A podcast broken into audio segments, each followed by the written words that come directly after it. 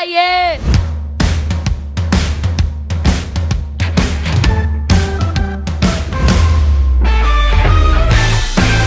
Hello, hello, hello! Shalom para todo mundo aí que está ouvindo a gente no nosso podcast Opaê.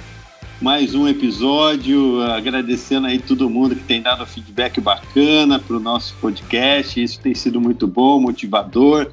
E por ser motivador, né? Hoje estamos aqui com o time completo, completo né? O, o Boro está aqui com a gente, o Juca, e hoje temos um amigo aí que vem trazer toda a sua sapiência, sua experiência de vida, né? Que, que, que a gente vai conversar hoje, o nosso amigo Zambelli. Um assunto um tanto, é, vamos dizer assim, cheio de espinhos, né? Mas é extremamente necessário que a gente vai falar hoje sobre a, questão do luto dentro da família, o luto dos filhos, né? E a gente é, agradece muito a presença do Zambelli e também entrega esse episódio aqui nas mãos de Deus para que Deus abençoe a vida de todo mundo que está ouvindo a gente, inclusive as mães, Zambelli. Tem muita mãe aí que entra no nosso podcast meio de, de de espiã, né, para ver o que a gente está aprendendo aqui. É, mas são muito bem-vindas também. Mas sem mais delongas, Zambelli, conte pra gente quem é o Zambelli. Fala aí, gente. Legal, obrigado pela oportunidade de, de estar aqui com vocês. Realmente é um privilégio. Com certeza o assunto, o assunto pode ser carregado cheio de emoções e espero que de fato seja, seja usado por Deus para que, que pessoas sejam abençoadas. Esse é um assunto que muitas vezes é, ele entra naqueles casos de cada caso é um caso mas eu, eu tenho experimentado como diferentes narrativas, né, diferentes experiências de vida podem somar para que a gente, avaliando de acordo com a palavra de Deus, possa ter uma compreensão melhor da história e de como Deus cuida da gente. Então, eu, eu, eu sou de Campinas, né, nasci em Campinas, cresci em Campinas, eu não nasci no, no lar ah, Tomou água de Campinas também? É, tomei, cara, mas quem é de Campinas você sabe que, que não tem esse problema, né? e aí, e aí, aí fui, com 17 anos eu, eu conheci o Senhor de uma forma diferente, né? Tendo crescido num, num lar uh, romano, né? A gente escuta Jesus, a gente reza para Deus, mas quando chega uma hora mesmo, a diferença está em quem de fato é esse Jesus, quem de fato é esse Cristo, né? Então foi aos 17 anos, logo, logo antes de eu, de eu entrar na universidade, na Unicamp, né? Tava conversando com, com o Pablo, né? Ah, entrei em 99, fiz educação física. Ah, depois disso eu, eu me formo, vou trabalhar na IBM, tem tudo a ver com educação física.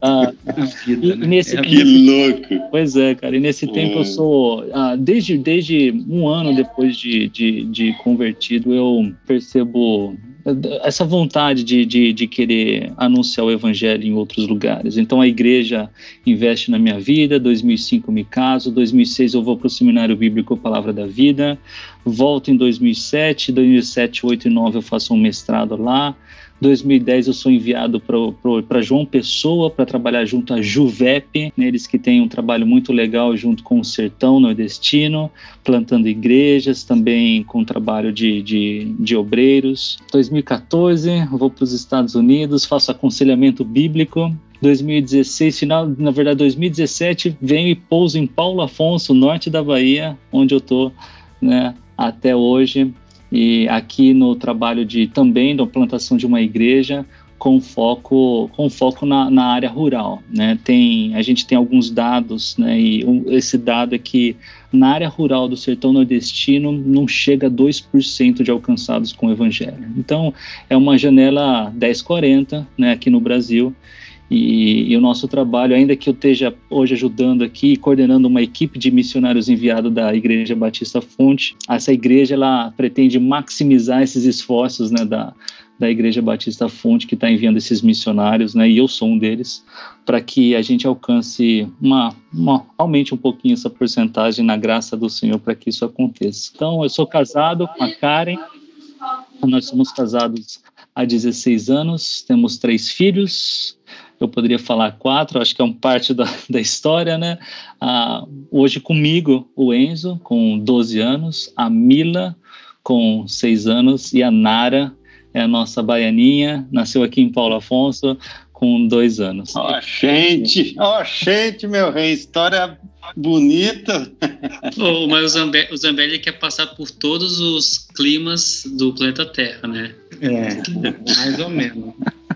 É, os extremos, mas, né? Mas Bahia deve, deve, ser terra boa. Eu conheci o Zambelli há um, um bom tempo atrás, né? Participei ali de um pouco de perto, até por sermos membros da mesma igreja, né? Temos um certo grau de amizade, assim. A minha uhum. esposa conhece o Zambelli desde cedo também. E a gente acompanhou o processo deles quando eles tiveram a Nina. E a Nina faleceu após o parto, né? E aí eu queria perguntar já, abrindo para o Zambelli, já para a gente entrar na temática, Zambelli, como, é, que você contasse um pouquinho dessa história, pro, não só para a gente aqui, mas para os que vão nos ouvir no podcast, contar um pouco dessa experiência sua com a Nina. Com certeza, cara. E para quem não sabe, eu, eu o, o, sogro do Boroto é o meu vizinho. É verdade. Pô, então toma cuidado aí, hein, Boro. Eu, eu mandei... vai direto na fonte. Eu, eu, eu mandei o sogro para longe. Falei, na ah. Bahia, cara, mano, tá longe, hein?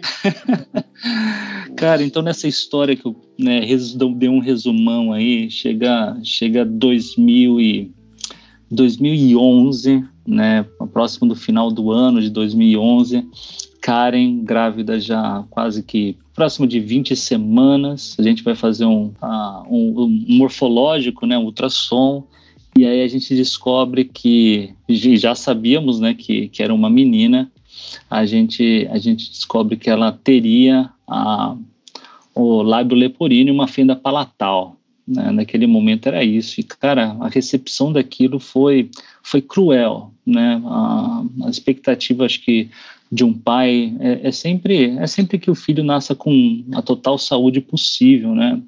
Liguei para um amigo que é cirurgião plástico, acho que ele amenizou um pouquinho a questão, mas aí na semana seguinte ou um pouquinho depois disso, a gente descobre que ela tem uma cardiopatia, né? E aí nas mãos de quem sabe essa associação desses, dessas questões físicas mais uma cardiopatia, ela, ela, ela sugere uma síndrome.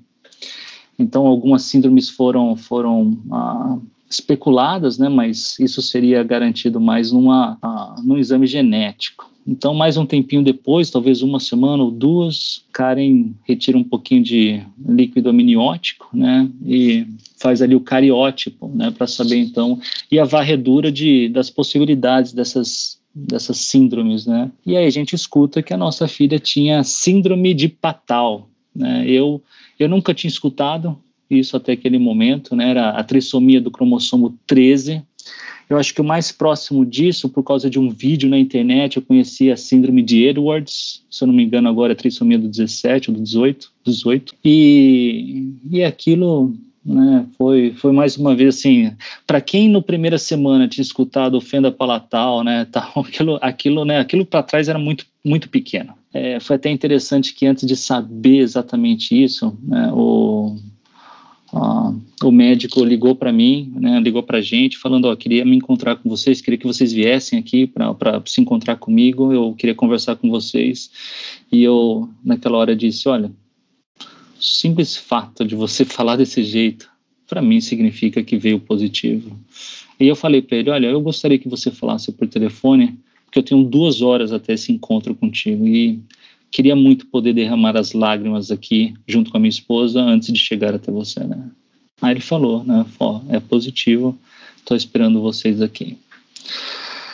E, e foi, realmente foi isso, né? Conversar com a minha esposa, chorar, ir até o lugar onde o médico estava. E na ocasião o médico fez a oferta de que nós retirássemos o bebê. Ele falou que tinha precedente para isso, escreveria uma carta para um juiz, né, deixar a coisa mais legal, etc. Mas a Karen e eu tínhamos, tínhamos a convicção né, de, que, de que esse não era o caminho. Então, falamos para ele que não, não iríamos por esse lado e demos sequência à gravidez, avisamos a igreja a igreja teve um papel muito, muito importante na nossa, na nossa, na nossa vida, no consolo, na forma de que cuidaram. Então, a gente em João Pessoa, naquela época, pouquinho tempo depois, a gente já parte para Campinas, as nossas coisas ficam em, em João Pessoa, uh, um amigo faz a mudança para a gente, e a igreja a igreja nos recebe de uma forma até foi, foi, foi até interessante porque no domingo antes da nossa chegada o pastor ele, ele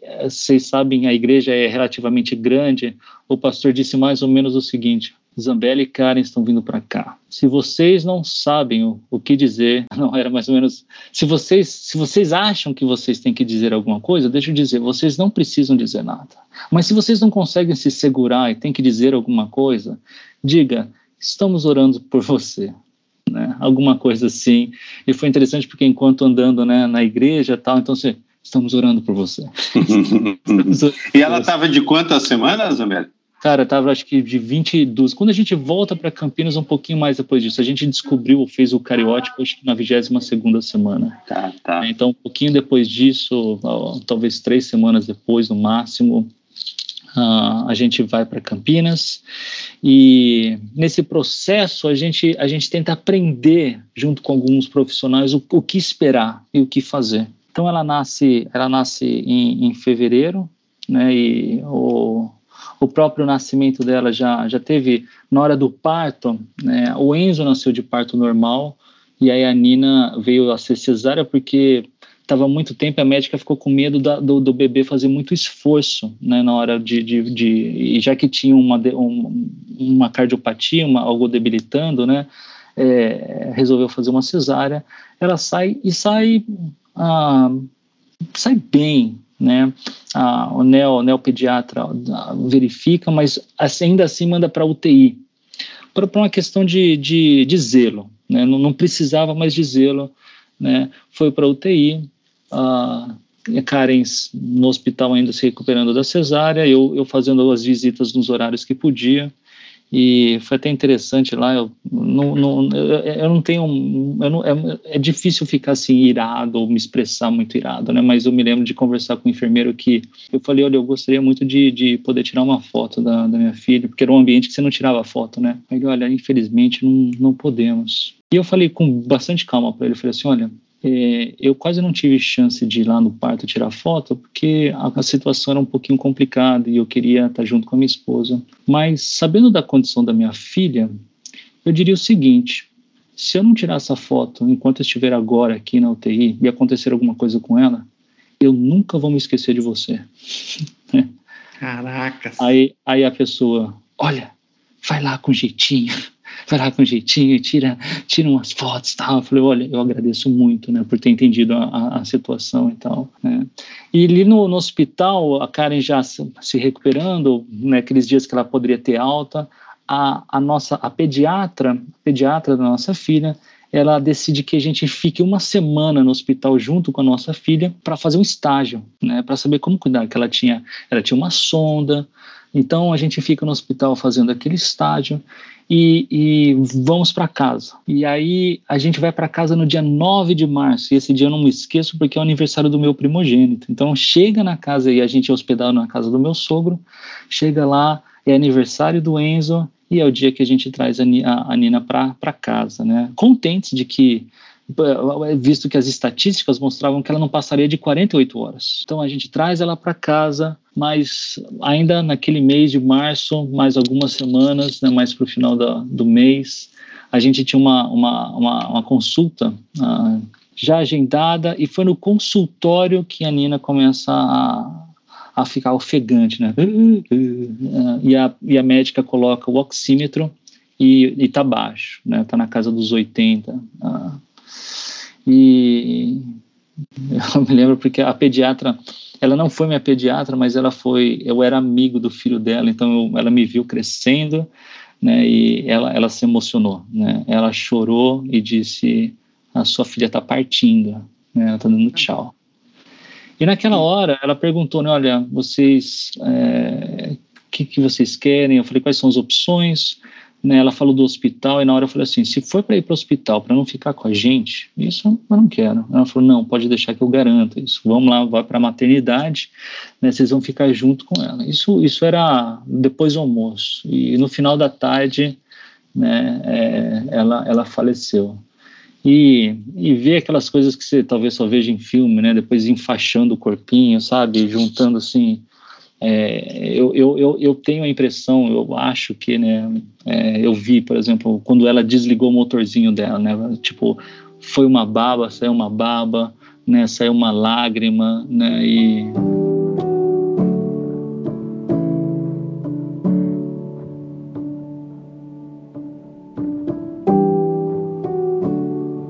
A igreja, mais uma vez, exercendo um papel muito, muito carinhoso, né, de, de na hora assim, deixa que a gente cuida de tudo. Então minha mãe tinha, minha mãe tem, né, um, um espaço num, num, cemitério de Campinas, então só falei isso, a minha mãe tem um, com certeza ela vai querer que use aquele, né, e as papeladas e tal, porque esse, esse é um tempo difícil de você ficar pensando em papelada e tudo burocracia. Então alguém, alguém cuidou disso, e, e eu, eu, digo, você estava, Boroto, no, no funeral? Estava sim, e não sei se eu te interrompo agora, mas eu queria faz, fazer um comentário a respeito disso. Por favor, cara.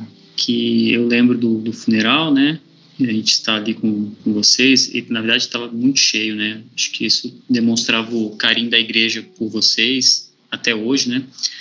Mas eu lembro de uma, uma frase que você falou logo ali no, no funeral, que você falou assim, muito, eu, eu, talvez eu não reproduza corretamente a frase, né? Aí você me corrige se eu estiver errado. Mas você falou assim, ó, muitos me chamam de louco, e eu sou louco mesmo, louco pela vida. Porque você, de fato, vocês tiveram essa possibilidade, talvez até legal, de fazer um aborto, né? De tirar a vida da Nina antes do, dela vir a, a, nascer, até pelas perspectivas, mas vocês optaram por usar esse, a vida dela como um exemplo, né? E eu lembro você falar isso, que você era um louco pela vida, e você ali você pregou o evangelho no, no, enterro ali falando sobre a Nina e como que Deus é louco pela vida, né? E foi, foi bem marcante pra gente, assim, nós, eu e a Marina não, é, foi 2012, a gente não era não tinha filhos ainda, mas isso marcou bastante a nossa, a nossa vida ali, né, como, como casal, e a gente conversava bastante sobre isso. Eu não me lembrava disso. É, aí, ó. E, e eu, deixa eu aproveitar, já é. que eu, eu interrompi seu raciocínio aí, e você falou uma coisa que me, hoje me, me, me pegou bastante, assim, eu não, não tinha pensado nisso, na verdade, né, dessa forma. O Enzo ele tinha quantos anos ali, Zambelli? Naquele... naquele, naquele dia ele fez, no, né, em 2012, 9 de março, ele fez três anos. E ele tem alguma, guarda alguma memória disso? Como que ele lidou? Cara, é na época, boa pergunta, né? Na época, é, é o, que, o, que, o que eu mais me lembro é quando, é quando nós íamos em loja, no shopping, por exemplo, e as pessoas hoje em dia em Campinas eu acho que ainda faz isso se não faz na época fazia. Você entrava numa loja né às vezes oi tudo bem né? Negócio, e aí tem uma criança junto e você tem irmãozinho? Né e ele respondia tem uma irmã né eu tenho uma irmã ah, cadê ela? E às vezes assim, né? Tá no céu. Aí para acabar com o vendedor, né? tipo, né? Então ele tinha consciência de que a filha, de que a, a, a, minha filha, a irmã dele, né, tinha, tinha falecido. Então ele, ah, do jeitinho dele, né, ele conheceu a Nina, né, até, tem, até tem um filmezinho no YouTube do primeira vez que o, que o Enzo vê, né, a, a Nina. Só que com o passar do tempo, né, assim como para gente, como para mim para cara, naquele, naquele, naqueles primeiros primeiras semanas, vai diminuindo meses e também anos, você ainda fala bastante, você comenta bastante a respeito daquilo, né? É como me fizeram uma analogia que, apesar de eu nunca ter perdido uma perna, um membro do meu corpo, a analogia foi perder um filho é como perder, por exemplo, uma perna. O cara que perde uma perna no começo, ele, ele tem que se adaptar para como vai andar novamente. E com o passar do tempo, essa adaptação faz com que ele não fique pensando mais na perna perdida. Não é todo dia, ou oh, perdi minha perna, perdi minha perna. Só que quando você vai procurar sua perna, ela não está lá. Então, essa é a sensação. Uhum. Quando você ganha consciência, minha filha não está aqui. Mas você não fica falando mais o tempo todo. Então, aqui em casa, a gente tem um ou dois, três retratos dela né? Mas não é algo que toda hora você olha para aquela foto, mesmo, né? A mesma a, a, Mila, né, com seis anos, ela até é interessante que semana passada ele perguntou: e a minha irmãzinha que eu não conheci, né? Ah, então, para ela é mais assim. E, e para o Enzo, como ainda muito novo, né, ele, ele sentia, sentia o, o a, a, perda, ah, mas eu ainda acho que de uma forma bastante simples. Né? É, acho que ele mais sentia pela tristeza que eu, a Karen, até as parentes né, em volta passavam, do que propriamente ele, né? é, visto que ele mal vivenciou, mal esteve com ela, né? não brincou com ela, não falou com ela para essa idade, né? Aproveitar e perguntar uma pergunta lá, uma coisa do começo que você estava contando o relato. Quando foi oferecido a opção de fazer a interrupção, existiu algum, é, algum pensamento em termos é, éticos, no sentido, ah, não sei se é certo, não sei se é errado. Eu entendi a questão e acho que é, é, é muito interessante o seu approach de fazer como até uma. Um, um, uma questão de, de um testemunho, né? Lembrei da palavra. Mas é, houve algum momento na, nessa decisão onde vocês pensaram na questão ética, se era certo ou não, ou, ou não? Já foi de cara, vocês decidiram é, é, ter essa decisão de continuar realmente para fazer esse testemunho? Não sei se foi muito claro. Foi, cara, foi, foi claro. E, e interessante que você ter, como se você conhecesse, porque de fato a gente foi tentado. Tá?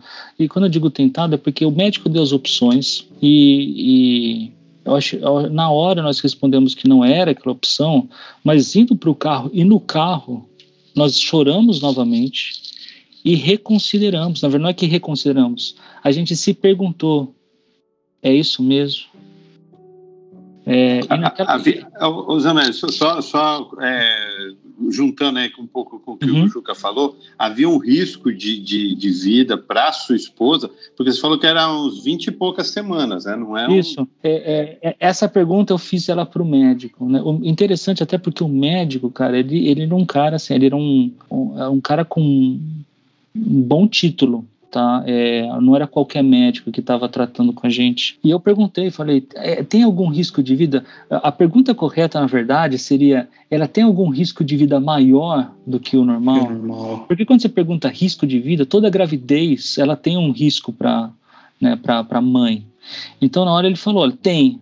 E, cara, eu, eu sinto, inclusive, que ele foi tendencioso. Eu falo até porque ele, eu conversei com esse médico alguns anos depois. Ele, ele, eu na época não sabia, mas ele era cristão. E ele perguntou para mim se ele abordou de forma errada. Eu falei, olha, eu acho que você, você fez uma abordagem profissional. Como profissional, você tinha que fazer aquela pergunta. Eu acho que o único equívoco, e não sei se é equívoco mesmo, é porque você não me conhecia o suficiente, ou não nos conhecia o suficiente, né, para ah, mas eu acho que eu, eu, cheguei a comentar com ele: olha, eu senti que você queria que a gente fosse para um lado de, da, da, retirada. Eu não me lembro como foi o. Foi até um café da manhã que eu tomei com ele a respeito disso, etc. Né? Algum, ah, porque eu voltei para João Pessoa depois. Então, 2012 eu fui para Campinas, 2013 eu volto para João Pessoa e foi numa, numa ocasião por ali.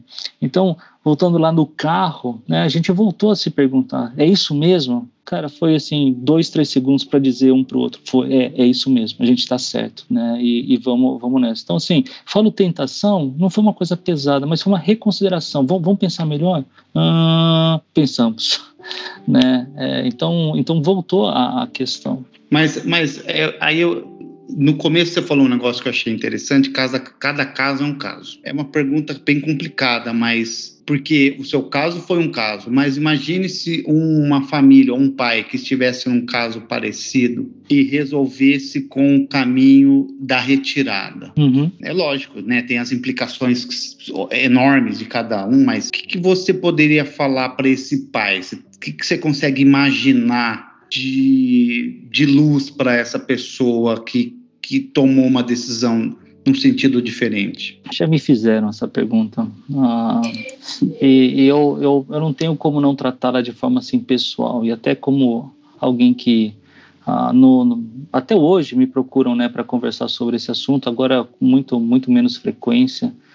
Ah, mas eu, eu, eu, eu destaco os benefícios da espera, né, do resultado. Eu orei, eu orei para que o Senhor curasse minha filha né, durante todo esse tempo. Eu, eu, eu não tenho dúvidas do poder dele para que isso acontecesse de forma miraculosa, milagrosa. Ah, mas talvez o modus operandi de Deus não seja bem, não é o normal não é isso. Então eu orava para que Deus me desse um coração né, preparado para aquilo que viria, para que a Karen também tivesse assim. E, e quando eu olho os, os, benefícios de tudo que aconteceu, de ter esperado, de, de ter a oportunidade de, de segurar a minha filha. E essa foi a minha oração. Na verdade, a minha maior oração foi: Senhor, me deixa eu segurar minha filha. É, essa foi a minha maior oração.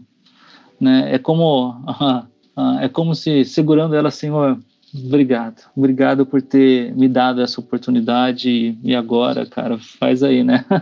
ah, mas eu me preparei, eu me preparei aquele primeiro mês, eu me preparei para que ela ficasse um bom tempo com a gente, porque quando você descobre um, alguma coisa como essa, você começa a procurar grupo, você começa com outros casos, e a gente descobriu muitos casos de pessoas, que, de, de até adolescentes com síndrome de Patal.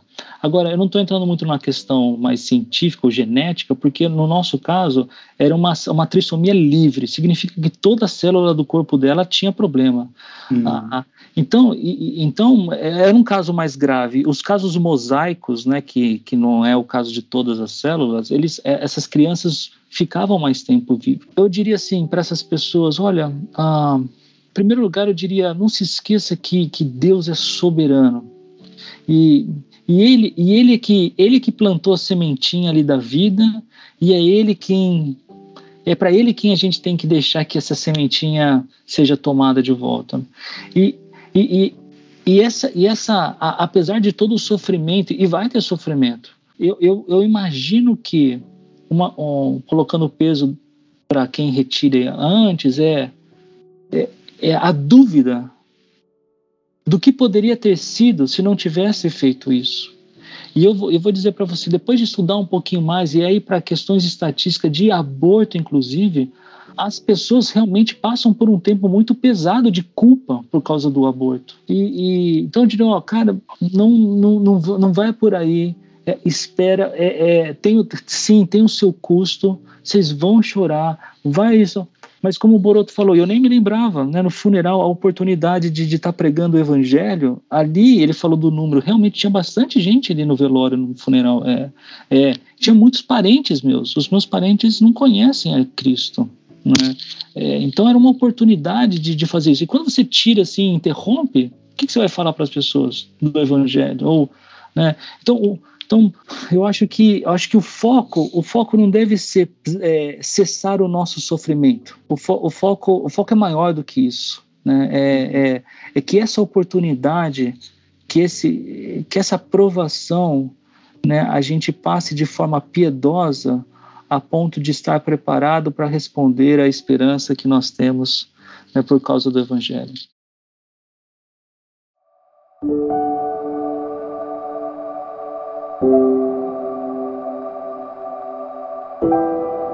Voltando aí nesse, nesse, nesse período né, que, que ela teve aí com vocês, né, que que eu acho que até é, extrapolou a expectativa inicial, uhum. né, científica ali das 48 horas. Ela ficou aqui uns 30 dias, mais ou menos? É, não chegou a isso, chega de 25, 26, 27 dias. Tá. E, e, esse período, né, como que, que foi isso, essa experiência para vocês? Vocês chegaram a nutrir uma esperança, né, de, ó, oh, passou das 48 horas, talvez é, se estenda mais? Como que foi essa, essa, relação de vocês com esse, com esse tempo, é, eu acho que muito louco de vida, de, porque você, você tinha a noção de que ela poderia morrer amanhã, uhum. mas ela dura mais uma semana, e como que foi trabalhar isso na cabeça de vocês dois, né, da família aí, e, e com Deus também, né, porque, oh Deus, o que você está fazendo, né, cara? Cara, quando passou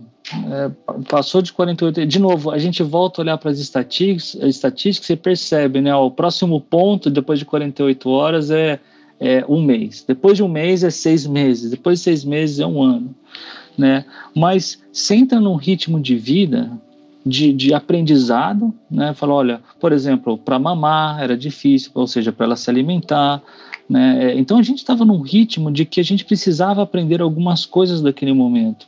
E sim, é, é, você, eu acho que se você não nutrir essa esperança de que a criança vai estar contigo, é, é quase que desistir, né? É, não, não tem razões para você assim pensar assim, olha, não vou fazer nada porque pode ser que amanhã, né? A, a, lógica seria se hoje nós, enquanto adultos, se a gente dirige ou pega um avião, né? Oh, eu não vou fazer nada porque amanhã eu posso bater o carro e morrer. Então a gente fez, a gente fez o que pôde, a gente foi atrás de, De, porque, por exemplo, uma outra, eu me lembrei disso agora, né? É, é, existia uma pergunta: fazemos ou não uma, uma cirurgia cardíaca nela? Porque alguns falam, olha, se fizer, talvez aumente a chance dela. Cara, é, essa é aquelas perguntas que, por exemplo, ela morre e você fica, e se? E se tivesse feito? Então você vai para um lado e fala, olha, mas pode ser que ela morresse na mesa. Eu, eu não tenho, eu não tenho, eu não carrego nada de, de, de peso de ter tomado a decisão de que ela não precisava passar por essa cirurgia. Mesmo porque eu estava ciente de que essa cirurgia seria paliativa tá, se me desse mais uma semana de vida, mais um mês de vida, mais seis meses, ainda, ainda assim, né, é, é, é, algo, é algo bem complexo, porque é ali alguém que é a imagem e semelhança de Deus, mas que tem que tem uma debilidade, né, na debilidade é uma palavra, sei lá, mas um déficit da vida, assim, né, de de tá, porque o, o que a gente tratava com os médicos e que depois a gente meio que truca a, a medicina nesse ponto é porque era dito essa doença não é compatível com a vida. Essa era a frase. Cara, essa frase que você entra em grupos no Facebook, você escuta todo mundo falando. A medicina falou isso. Não é compatível com a vida. Cara, aquele mês que ela viveu para mim foi um, foi um tremendo mês de vida, né? É, eu acredito que para ela, na condição que Deus deu para ela e para a gente, como pai, como mãe, para vivenciar aquela experiência. Né? É, desagradável em vários termos, com certeza. Mas quem tem expectativa ou a perspectiva de que existe um Deus controlando tudo isso, ainda que naquele momento seja, seja difícil a situação, é diferente. É positivamente diferente.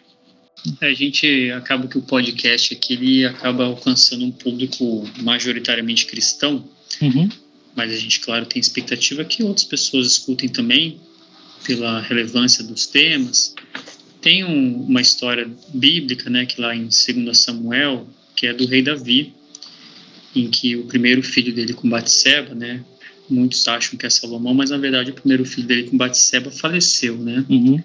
Isso foi profetizado por Natan, que era o profeta, e ali o relato bíblico mostra que Davi, ele, antes, da, antes da morte da criança, ele jejuava e orava e pedia a Deus pela criança, né? E quando ele percebe que o filho era morto, ele pede para ser alimentado, ele sai daquele pranto, né? Uhum. E, e a expressão dele, ele fala, olha, ela, eu, quando ela estava viva, eu ainda jejuei, chorei, orei, quem sabe Deus compadecerá de mim, né? E viverá a criança, mas depois, que, que eu posso fazer? Eu, eu, eu irei até ela, mas ela não vai voltar até mim. Essa expressão de Davi, ela parece às vezes um pouco é, dura, né? Uma ruptura muito grande de sentimentos, né? Você está num momento em prantos e pedindo a Deus e clamando, e no momento seguinte, até pela ausência do filho, né? Não tem mais essa necessidade desse pranto, porque de fato a gente acredita que a, a, a morte ela é, é, única aí, né? Ela, criança não vai voltar. Mas com, como lidar com esse, esse conflito de, de, de sentimentos, né? de emoções, o pico de emoções? é, e, e, como pai também, né? Porque você tem a esposa para cuidar e é uma pessoa com seus sentimentos. A mãe, a gente sabe que carrega, tem uma carga emocional muito maior. É, e tem um filho pequeno, no seu caso, você também tinha um filho pequeno ali para cuidar.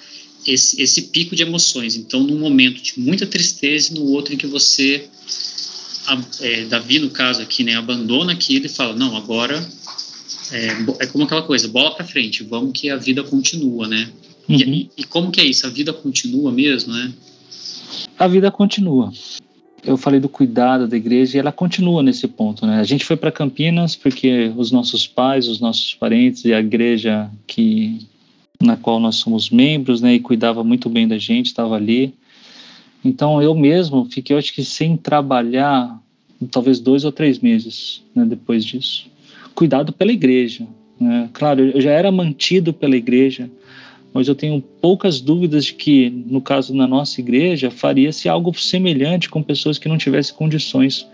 Né? E a igreja cuidando disso. Quando eu falo igreja, claro, eu estou falando de algumas pessoas da igreja próximas que, que preocupadas né, com a situação oferecem, por exemplo, né, eu não vou citar o nome, mas você deve saber de quem eu vou falar, o cara é dono de uma pizzaria.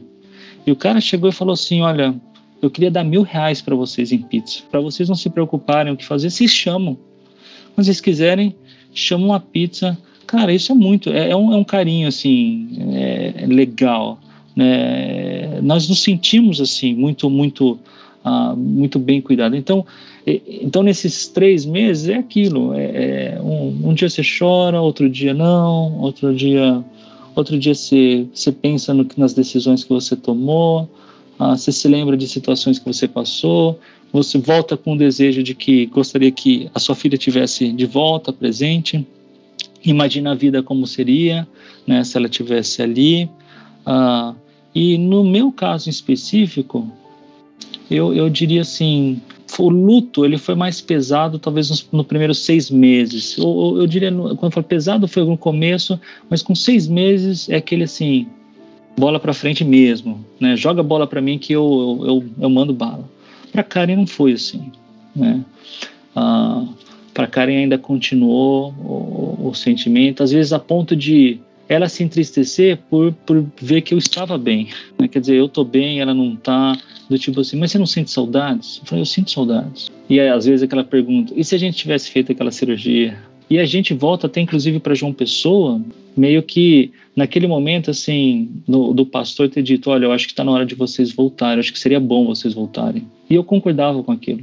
A, a, a Karen não queria naquele momento voltar, voltamos. Não passou muito tempo em João Pessoa, eu, ela nem, ela nem sabia disso, mas eu deixei o currículo dela numa, numa escola bilíngue lá. E aí ela foi chamada, ela falou, olha, eu vou topo, né? Eu topo fazer isso, tal, tal. Cara, foi aí, aí saiu do, quer dizer, ela voltou para um ambiente que é um pouco hostil, porque é onde descobriu as coisas. A gente voltou até para o mesmo apartamento, né? Era alugado.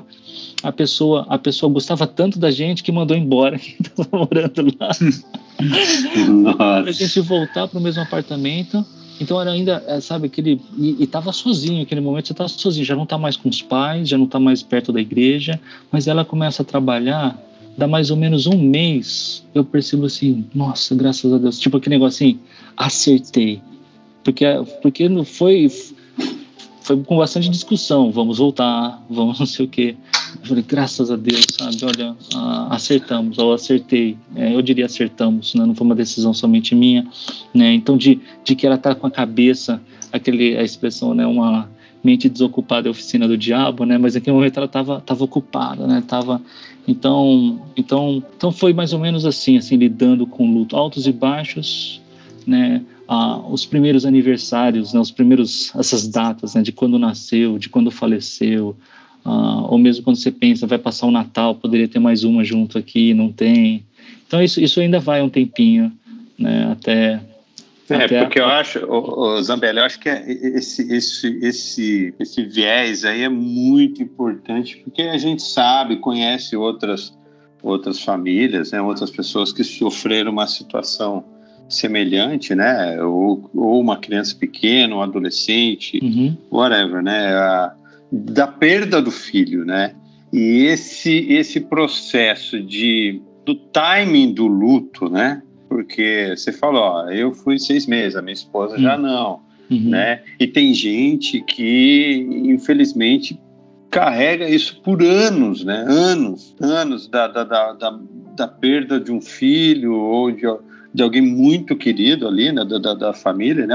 Às vezes a perda do pai, né? E eu acho que isso que você falou é muito importante também de, de um de um posicionamento, né, da gente é, para tentar sair disso, né, de seguir a vida de alguma forma. Né? Eu lembrei de uma coisa que foi importante. Então, o meu pastor ali em Campinas, Fernando Leite, né, ele nos chama para conversar com ele, eu acho que dois ou três dias depois do falecimento dela. E naquela ocasião eu me lembro dele falar o seguinte: geralmente eu converso com as pessoas 30 dias depois, mas eu estou aprendendo que quanto antes, melhor. Parecia que como a gente tivesse sido assim, a primeira experiência dele de que vai falar bem cedo. E ele, ele fez a analogia de que, olha, vocês estão agora num trem, uh, ou tem dois trens indo em paralelo, e um está indo para o lado da depressão. E nesse trem da depressão, você pode estar tá andando dentro dele e ainda ficando mais rápido ainda, se você estiver no mesmo sentido, né, da depressão, você está andando dentro dele indo para outro sentido.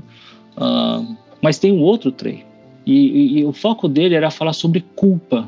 Foi como assim, do tipo, se vocês pensam ter culpa, não, não, não, não demorem de colocar nas mãos de Deus e pedir perdão. Ele falou assim: é muito comum em situações como essa você ficar avaliando, que nem eu falei para vocês da, da, da, cirurgia no coração, né? Eu fazia, não fazia, não sei o quê. Né? Eu falei: é, é, é, muito comum você ficar se culpando, e, e, isso pode fazer com que você ande no sentido do, do trem que está indo para a depressão. Aquilo foi bom para Karen, foi bom para mim, né? Que você, que realmente você fica com dúvidas. E cara, nada melhor de que Senhor me ajude eu entrego nas tuas mãos essas dúvidas, cuida do meu coração e, e me perdoe por minhas falhas, né, pelas minhas dúvidas. Eu sei que é até estranho pedir perdão pelas dúvidas, mas é no sentido de auxiliar, me auxilie a cuidar com, esse, com essas dúvidas que eu tenho aqui. Então isso, isso foi muito bom. Né? Foi, foi muito bom mesmo. É, um, um, outro ponto que eu diria que, que me ajudou muito foi de algum, alguém que perdeu um filho. Né? Eu falei para vocês diferentes narrativas aqui. Então, você vai conversar com outras pessoas, a pessoa que talvez mais, mais falou para mim faleceu, faleceu esse ano, Renato Tamburus, também lá da igreja, ele teve um filho, né, o primeiro filho que ele teve e, e, faleceu com, se não me engano, seis anos de idade. E ele contou para mim histórias e, e, em especial, em especial, o relacionamento dele com a esposa. Cara, aquilo foi para mim muito importante para depois, mais para frente, lidar com, com, com a situação. Então, ainda que as histórias sejam diferentes, né, elas têm, elas têm pontos em comum né, princípios divinos ah, que a gente utiliza para se recuperar, para estar tá com foco no lugar certo, porque não é difícil, ah, não é difícil você desviar esse foco num momento como esse.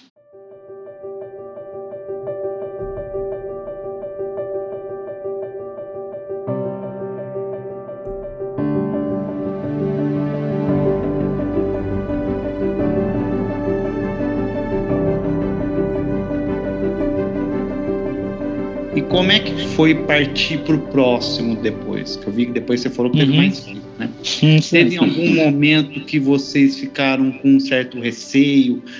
Eu não sei, né? Uhum. Eu, eu passei também. Eu, é lógico que foi no começo da gravidez, mas eu passei. Nós passamos por um, um aborto espontâneo e a gente fica receoso, né? Uhum. Cara, vou passar de novo? Como é que vai ser? Toda gravidez eu acho que tem isso, né? E, mas é óbvio que na sua ficou muito mais acentuado. Sim, tem um receio, porque quanto, cara, quando, quando, quando aconteceu, eu tenho, eu e o Bruno temos um amigo em comum, geneticista, e o cara começou a me dar tudo que tinha que existir, assim, para ler. Do tipo assim, vai aprender. Cara, a ponto de quando a gente chegava diante de um médico, parecia que eu sabia mais do que o médico, sabe, da situação. E mesmo porque é, é uma síndrome que que, olha, vou até falar uma coisa extra aqui. Eu falei para vocês da neopediatra e tal. Interessante que eles equivocadamente enviaram um documento que era para ficar no hospital, mas foi na pastinha dela para casa. Eu fui devolver esse documento depois e nesse documento constava que ela nasceu como se fosse alguém normal. Ah. Isso significa, isso significa que as estatísticas que nós temos cara, não representam a realidade que a gente, assim, no mínimo não representa. Porque para a pessoa parece que ter, indicar que ela não fosse normal, ela precisava ter acesso ao teste genético que eu fiz. Não, então, quer dizer, se alguém não está fazendo isso, ela está colocando lá normal. Então, quando fala assim que nasce X para Y, não está certo. Enfim, e aí, nesses, nesses estudos, né, lendo e tal, muitas pessoas começaram, agora depois que eu tive a, a Mila, é, depois, eu não sei, é, não sei, é, mas respondendo a pergunta, tinham medo, tinham medo, por quê? Porque se teve uma, aumenta muito a chance de você ter outra. Tipo assim, é como se Zambelli e Karen têm predisposição para ter filhos assim. Uhum. Só que como o Enzo já tinha nascido e nasceu normal, aí, aí é um negócio assim, não se preocupem. Não se... Então, alguns, alguns vieram conversar comigo falando assim: olha, eu já tive três abortos espontâneos. E nesses casos eu falava: você precisa se consultar, você precisa conversar com um médico, um geneticista, um etc, etc. Porque pode ser o caso, né? Agora, gente, a, a questão às vezes assim, a, o primeiro da pessoa teve, e quando eu conversei com esses médicos, eles falavam assim: olha, ainda assim, quando você tem um filho primeiro e é assim, não, não significa não, não, significa muita coisa, né? Agora, se tiver mais um aborto espontâneo, ou se um outro. Enfim, é, é, querendo ou não, aqui, porque essas coisas custam. Uma pessoa pode fazer um mapa, não sei, um, sabe, um PET scan, eu não sei, eu não sei o que direito é, ou, né, uma varredura genética e ver, olha, é, o potencial de vocês é isso, né, XYZ, enfim. Voltando né, na pergunta, tem um medinho? Tivemos, tivemos sim mas mais uma vez, oramos, colocamos isso diante do Senhor, colocamos o, o desejo de termos mais filhos, bola para frente. Então, então na, na, nossa segunda filha, quando, quando a Mila, quando a gente viu assim, no, ela é normal, tipo, fazer. Ah, então, mas, mas graças existe, a Deus, graças Exato, a Deus.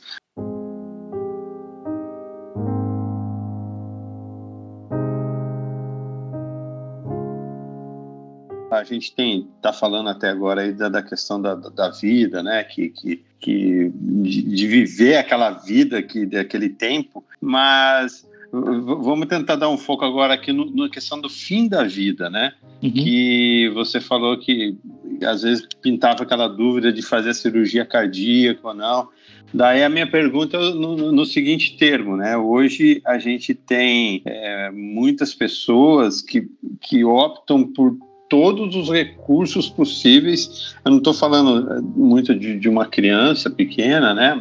Mas às vezes do um velhinho lá, né? Ou o cara que que, que você esgota todos os recursos e põe na máquina e põe e faz cirurgia, faz aquilo, faz aquilo. Agora, a minha pergunta é a seguinte: até que ponto você acha que a gente está entrando numa alçada que é de Deus, né? Deus uhum. tem o time dele de, de, de, de, dar ou tirar a vida. E até que ponto a gente está interferindo nesse, nesse sentido, né, de buscar assim desesperadamente recursos para manter alguém vivo, né, e, e, e, saber da nossa parte também, né, de que onde que, que eu devo parar, onde que eu devo continuar, onde que entra a culpa nisso, né, porque você pode entrar numa noia de culpa, uhum. né, eu não fiz essa cirurgia cardíaca, ou eu fiz a cirurgia cardíaca e deu errado, né? É, como que você vê isso é, até dentro da sua experiência? Eu diria que muito, muito das interpretações que a gente tem, elas passam pelo filtro daquele médico que está cuidando da situação. Ele quem chega para gente e dá uma descrição com ânimo ou desânimo, que diz para gente que existem possibilidades ou não. Então, muito do que da informação que chega para gente já chega pelo filtro da, da disposição desse médico. Então, supondo que o médico chegue com uma disposição animadora, eu acho que ajuda a gente a pensar. Né? Eu tenho recurso para isso? É bom? Qual, quais são as, as chances de dar errado? É, é, é interessante até pensar que somos nós tomando a decisão de alguém que está ali acamado, né? não está talvez percebendo o que está acontecendo. Eu, eu já falei para Karen, falei, Karen, já apontei para ela algumas situações. Se eu chegar nessa situação, você pode falar, desliga desliga. Né? Eu, eu, não, eu não tenho dúvidas de onde eu estarei por causa da graça de Deus. Agora, agora eu, eu meu pai, no meu pai é incrédulo. Meu pai, meu pai não crê em Cristo e, e, e tenho falado para ele a respeito do Evangelho. Tenho falado para ele dessa esperança que Jesus Cristo nos dá. Ah, eu gostaria de ter quantas chances for. Talvez eu desligaria mais rápido para Karen do que uhum. do que para o meu pai. É óbvio, falar, falar sem estar naquela situação. E outra, uma coisa é se a Karen tiver 90 anos e outra coisa ela tiver 40 anos. Então, acho que são tantas, tantas né, variáveis, tantas, né? isso, tantas variáveis, mas uh, mas é, é, sim importante que a gente não se esqueça, né, quem que Deus que que Deus é quem manda no negócio. É, e ele não e ele sabe quando todo mundo vai porque é ele que ele quem manda nisso. Talvez eh, se autoavaliar se a gente não está mais lidando com uma possível culpa nossa do que propriamente o bem-estar daquela pessoa. Já pensou? Né, o médico fala, olha, a gente pode fazer isso, mas a chance dele sair com XYZ de doença é 90%. Hum, cara, quer dizer que eu, eu, eu prefiro que ele seja um, um alface do que, do que ele vá embora agora sabe? Então, e, e, tem gente, tem gente que vai escolher dos dois. Eu, eu não quero julgar o que essas pessoas vão, mas eu conheço a dor de uma perspectiva não cristã do que é a morte. Eu falo isso porque eu, eu, eu tenho sido convidado, e ainda mais nessa época de pandemia, fui convidado para vários funerais. Né? E você vê, você vê a, a dor que é a separação para essas pessoas que não têm essa esperança futura por causa de não conhecerem o Evangelho ou não aceitarem o Evangelho. É, e a morte ainda é um tabu, né, de se falar, né? Ainda mais uma sociedade Instagram, né, nossa, de perfeição, uhum. de corpos bonitos, de, de que tudo vai dar certo, que você tem que fazer, que você ganha, e de repente vem com algo assim. E, e, e que a pandemia deu um tapa na cara de todo mundo de que a gente não tem controle, né? Infelizmente, né? É, é muito louco nesse sentido. E, e, a igreja, cara? E a igreja, assim, é... a igreja sabe lidar com, com a morte, cara? Porque você é... falou que a igreja cuidou de você uhum. de uma forma, né? É, uhum. A igreja como um todo. Mas às vezes, provavelmente, tinha aquele, aquele irmãozinho que, que, que deu errado, né? Ou não? Cara, é, teve, eu tive, eu tive alguns amigos próximos, eu me lembro de dois, que eu nem tinha percebido isso, mas quando eu vim para Campinas, né, e eu acho que e a, e a, minha filha nem tinha falecido ainda, eles vieram pedir perdão pelo silêncio, é. né, falando assim, olha, Zamba, eu não falei nada porque eu não sei o que falar. Eu não sei o que falar. E cara, agora vai a parte ruim. Isso é muito melhor do que muitas coisas que nós ouvimos. Muitas coisas que nós ouvimos. Né? Então, e, e, e quando você escuta isso, a primeira coisa, pelo menos, que aconteceu comigo foi: é bem provável que eu já tenha dado bola fora desse jeito também. E, Senhor, me perdoe pela falta de sabedoria no trato com as pessoas que, né? Então, quando você está daquele lado e você, fala, hum, e, e, você está bem, e você fica muito sensível. Né? Eu me lembro de conversar com a Karen, ela falando: oh, Fulano disse isso, isso, isso. O, o, o, truque aí, a dica, né? Essas pessoas, por mais besteiras que elas falem, elas estão querendo falar algo bom. Então pense assim, olha, é que a pessoa não tem sabedoria para falar, mas a motivação dela é boa. Então, focar nisso, focar, ó, não, ele não, ele, essas palavras não foram bem colocadas, mas o que o cara está desejando, a pessoa está é, é bom. Né? Então, foca, porque senão, senão o bicho pega. Realmente o bicho pega. E aí, cara, vai de novo aquele negócio de caso, cada caso é um caso, porque se você não conhece bem a pessoa, é muito fácil de você falar alguma coisa e, e se dar mal. Muito fácil. É realmente o melhor é olhar para a pessoa, se, se compadecer e, e numa época de não distanciamento social, vai lá e dá um abraço. Cara, pronto. Cara, isso, isso, isso tem um significado enorme, né? A, a língua, a língua a gente sabe pela carta de Tiago é uma maquininha perigosa e que é muito fácil a gente mal utilizá-la. O Zamba, é, o Pablo entrou num tema aí que eu queria explorar um pouquinho mais. A questão dessa. A gente claro, a gente tem que olhar para a morte é, dessa forma que a gente está conversando aqui agora, com, com esse olhar mais cuidadoso, mas não sei se é uma percepção de todos aqui, né? Estou até abrindo para os outros também responderem. A questão de talvez a morte está um pouco banalizada, assim. Não sei se talvez a pandemia também tenha trago isso. E a gente fala em números de mortes ou fala em, e, e, com as exposições de redes sociais, as pessoas morrem e tiram foto perto do caixão e aquela coisa que acaba se tornando até um pouco banalizada. A gente sabe que a, que a morte é um fruto, é uma consequência do pecado do, uhum. ter entrado na, na, humanidade.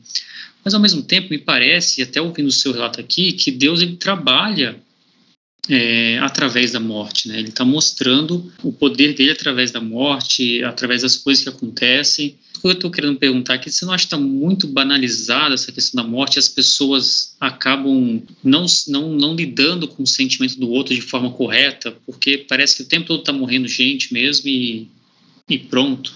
Essa é uma pergunta de bate-pronto, assim, né? sem, sem muito pensar nela, a primeira coisa que me veio à cabeça foi mais uma questão da individualização da sociedade do que propriamente, sei lá, mídias sociais ou alguma outra coisa. Porque, uh, porque Nós, quem, quem, vamos lá, de nós aqui, quem aqui teve algum amigo próximo ou parente que faleceu nesse tempo de pandemia? É, eu tive. Tivemos, né? Os, os, uhum. os, avós da Karen morreram com 15 dias de diferença um do outro. Caramba. Por exemplo, na, na igreja, né, em Campinas, vários. aqui, aqui, como eu disse, eu fui para alguns uh, funerais. Parece, o sentimento quando eu falo de individualizar é, é que assim, enquanto a morte não alcançou meu nicho, tá tudo bem. Mas uhum. quando ela chega no, na minha família, na minha parentela, opa, aí é real. Né? É esse, isso assim, então quando você está falando de banalização, para mim assim, parece que enquanto a morte não chega, não chega no meu coração, né, naquilo que, que eu tenho afeições, tá tudo bem, que morra, que morra lá, que morra aqui, que, mas que não morra que não morra os meus, os, os, próximos. Então, mais nesse sentido que eu vejo assim, é, eu não usaria a palavra banalização, mas eu sei um pouco do que você estava falando. Na minha percepção, a gente passa por um momento onde, onde essa individualização parece se destacar nesse ponto também, né? Olha, eu nem quero aqui entrar no ponto de vacinação ou não vacinação, mas que também teria né, conversas nesse ponto. Por quê? Porque ó, enquanto não me atinge ou a morte não atinge meus próximos, eu eu eu tô bem. Enfim, é, é como eu disse, de bate pronto. É, o, que eu, o que eu penso nisso aí, Boro, nesse sentido, é que parece que houve uma contagem é, é, proposital, né? A gente nunca, eu pelo menos não lembro na história, não tinha essa exposição da quantidade de mortes de nada, de nenhuma doença. E de repente eu fico recebendo no meu celular que o número tal tá tanto, tá não sei o que, tá aumentando. E aí é bem isso que o Zambelli falou, assim, enquanto não tá no meu curral aqui, pô, é mais, um, é mais uma informação que eu tenho. É, no Fantástico lá, quanto por cento aumentou em tal estado, quanto que baixou não sei aonde. Então, essa banalização, eu acho que foi uma banalização da contagem dos mortos, porque era uma coisa meio longe, né? É, até você vê o presidente falando, não, não sou coveiro, não é comigo, não tem nada a ver com isso. Agora, quando realmente puxa para o seu lado, quando cai dentro da sua família, aí eu acho que sim, que isso aí bateu e bateu muito forte nas pessoas. É que isso aí não entra em, em Instagram e nem Facebook, né? Acaba é. passando meio batido. Mas é, eu acho que até pelo contrário, a gente está vivendo uma sociedade hoje que não fala de luto, uhum. não gosta do. Óbvio que não gosta, mas não, não se toca no assunto. Bate na, na, na, no grupo fechado, é, no grupo fechado ali, né? Você pode até falar isso né, numa forma gera, gera, generalizada, mas quando isso traz para o seu, pro seu grupo pequeno ali, é um negócio que é muito forte, é o que eu acho. Aquele tempo de luto, uma das coisas que me provocou muito foi a pergunta: para onde foi minha filha? E aí? E, e cara, é, eu, eu, eu, eu, confesso que estudei as escrituras para achar uma resposta para isso, mas não foi a resposta a essa pergunta que me consolou. Hum. E, e, isso e essa pergunta tem a ver com eu lidar com o meu luto e, o quanto ele melhorou. Mas a resposta para isso veio no, no, no descanso que eu tive ao me relembrar e talvez ter uma melhor percepção da soberania de Deus, que um Deus justo, um Deus amoroso, gracioso, justo, misericordioso, ele faz o que faz porque ele é isso. Então, se ele é zeloso, se ele é amoroso, ele faz com amor, ele faz com graça, ele faz com misericórdia. Então, se ele levou a minha filha, ele não deixou de ser isso e fez isso debaixo dessas características que ele é. Então, esteja minha filha num lugar ou no outro, ainda que eu acredito que ela esteja ah, esteja no céu, é, aí por convicções bíblicas ah, pessoais, não foi isso que me que me né, deu ah, foi, foi o fato dele ser soberano. Então, aqueles que estão nos ouvindo né, e tá, tá passando por isso, alguma coisa assim, eu, eu, eu diria, contemple a soberania do Senhor. Olhe as escrituras e veja como, como ele é, porque ele é soberano mas ele não é um carrasco. E, e, e, e essa melhor percepção de quem ele é me ajudou muito. E era isso, cara. Eu, eu convido esses nossos ouvintes a, a desfrutarem disso, dessa verdade nas Escrituras a respeito desse nosso tão amoroso Deus. Caramba, caramba. Aí, aí você pegou naquele ponto assim do que o amor nos constrange, né? E, e de fato é, a gente vê o amor que, que, que rolou aí de vocês, do amor de Deus por vocês, a misericórdia de Deus por vocês e de tudo que essa história ainda reverbera, né? E com certeza está reverberando agora e revelando esse amor de Deus por nós, essa graça que, que só nos surpreende, né, cara?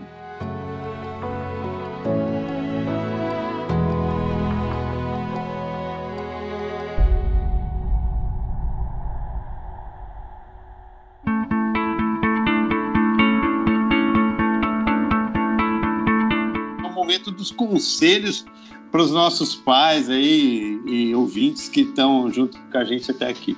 Vai lá, Boro. Abre aí o nosso momento. Ó, oh, beleza, então. Então, para quebrar o protocolo, hoje eu vou falar uma dica e um conselho, então, hein? Tal, talvez essa dica até o Zambelli fosse dar, é, mas eu vou tomar a frente aqui e falar já. É, para você que está nos escutando, se você quiser conhecer um pouco mais da história do Zambelli ver um, um, pouco mais do que ele vi, vivenciou com a sua filha. Ele tem um, ele criou um blog que chama Minha Filha Nina.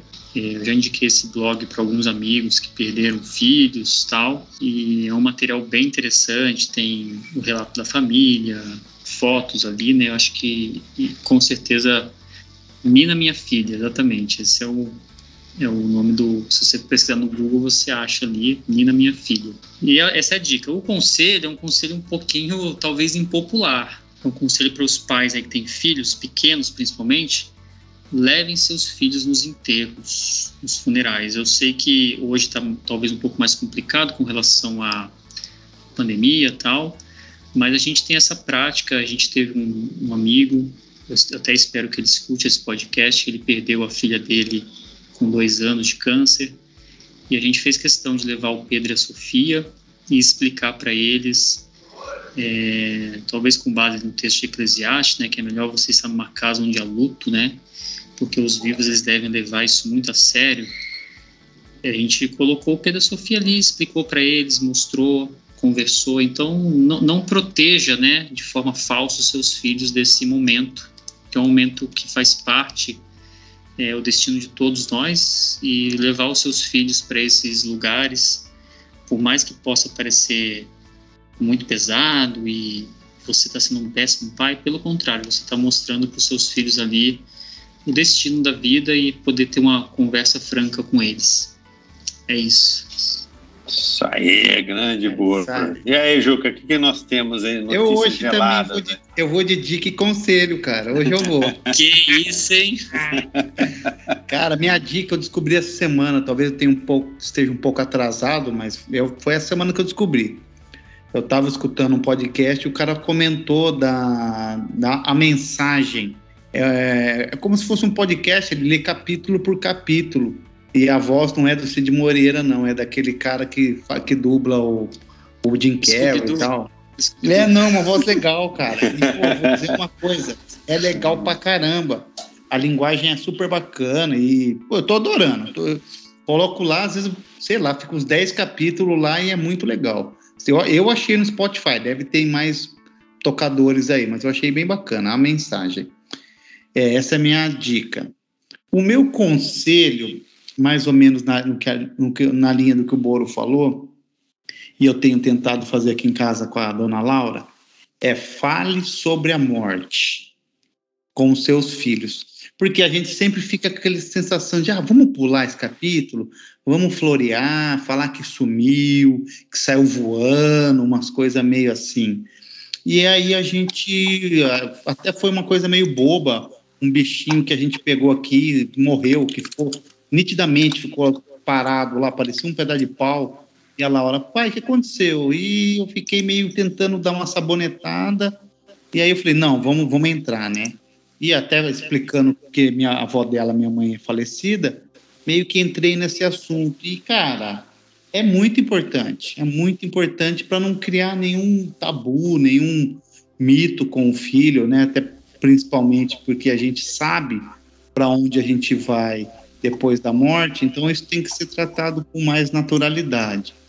Então, essa é a minha dica. É, é, quando você é, encontrar esse assunto, não desvie, mas vá de cabeça, explique e tente ser o mais natural possível e, com certeza, mostrando para onde a gente, o, o, o, o servo de Deus, vai após a sua morte. E tu, meu querido Zambelli, o que, que, que, o senhor tem de, uma, de conselho para dar para os nossos ouvintes aí, dentro de tudo isso que a gente conversou até agora?